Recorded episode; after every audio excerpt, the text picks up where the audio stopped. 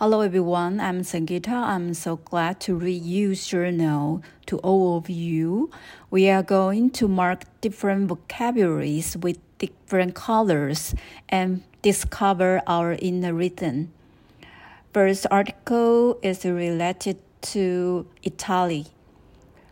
Meloni becomes Italy's first woman prime minister. Italy turned a page of European history by electing a hard right coalition led by Giorgia Meloni, a, a high school graduate. Her long record of banishing the European Union and the migrants has shown concern about the nation's reliability in, in the Western alliance. Meloni's ultra conservative party, Brothers of Italy, descended from the remnant of fascism. The party formed the country's first far right led government since World War II, with Meloni at the helm as Italy's first female premier. Meloni's victory lurched Italy, a founding member of the EU and his third large economy, sharply to the far right. The victory of Meloni comes at a critical time for Europe. Sanctions against Russia are driving up inflation.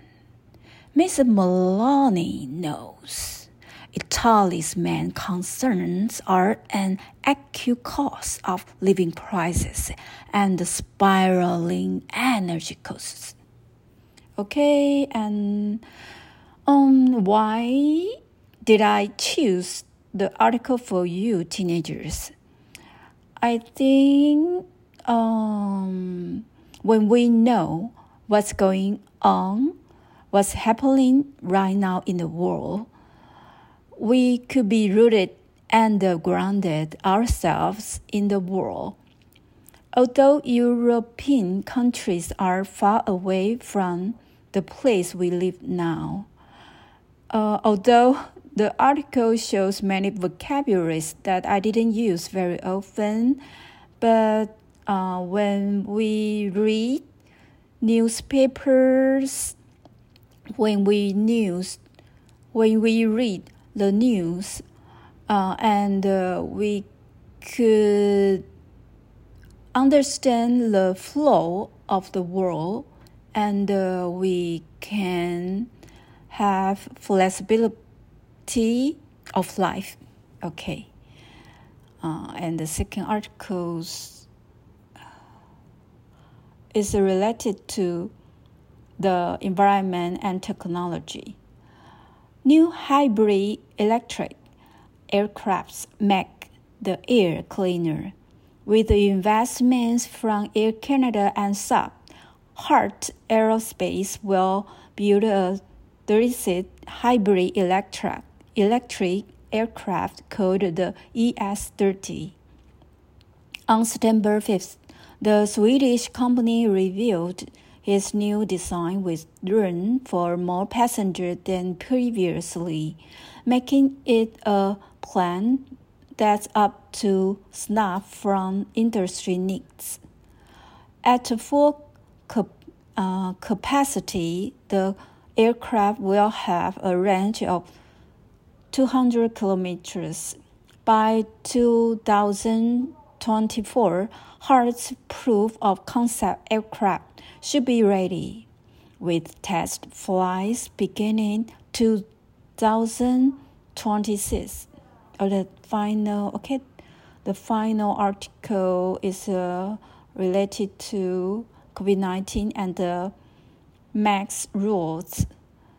Okay, and the article is uh, the article shows a conservation between two persons the title is the the title is mass rule could be Eased by November. Yeah, we could finally not have to wear a ma- face mask in public. Oh, what have you heard? According to the CECC, the mask requirement could be phased out as soon as November if the pandemic continues to subside. I'm actually used to wearing a mask at all time now. Okay, and uh, there are three articles on uh, how to mark different vocabularies with different colors. You can, uh, you can see, uh, the podcast, the information of podcast shows the link. You can find out the link and uh, to see the answer of how to mark different vocabularies with different colors. And uh, uh, every Tuesday, I will upload one episode of podcast, and you can first step you can uh, listen the podcast and uh, to uh, mark and to understand which one is the verb. And the uh, verb shows red uh, color. And uh, the nouns uh, shows the blue colors yeah and i think all of you are so smart and you can find the rules in language. Okay, and then I will speak uh, Chinese for my student in Taiwan or other place.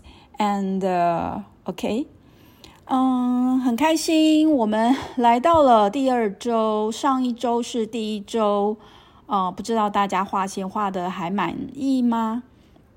好，那我有收到一点点的反馈，大家很喜欢这个练习哦。而且我看了后台有一百二十位的朋友下载这个 Podcast，那相信大家是很喜欢这个练习的。那有朋友说，那要不要买书呢？我觉得是一个非常好的投资，大家可以去买那个英文四单位，然后就是。如果你在标颜色的时候是不太知道的话，你可以去标。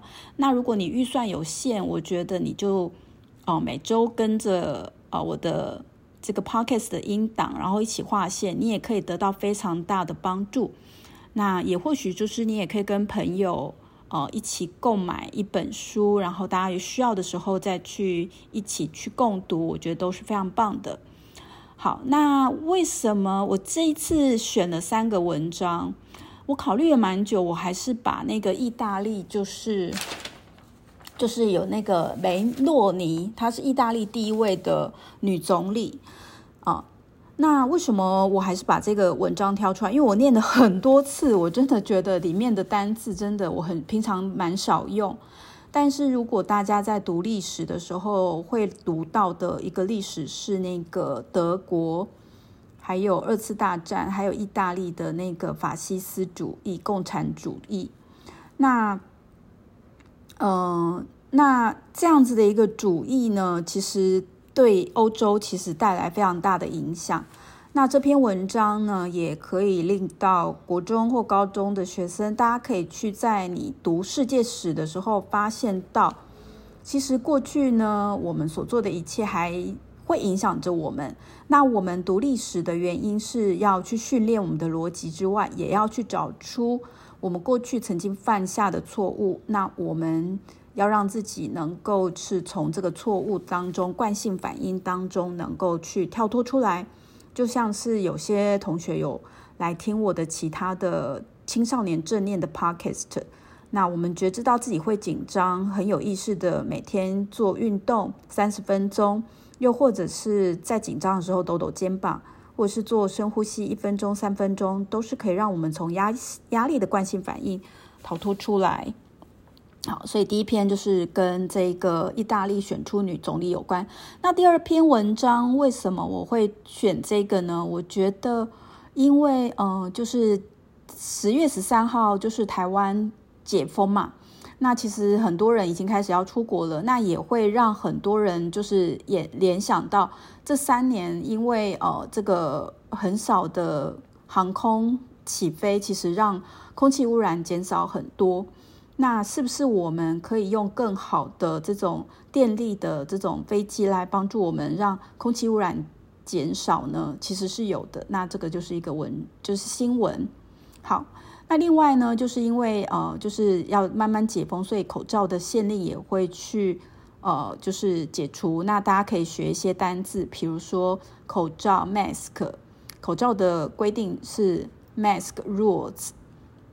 或者是说，呃，这个，呃，mask requirement 啊，口罩的限制条件好，然后还有就是疫情趋缓，疫情趋缓是 the pandemic continues to subside，好趋缓，然后逐步解封是 phase out，好，不是那个。不是那个 FaceTime 的 Face 哦，不是那个脸哦，不过它发音有点像。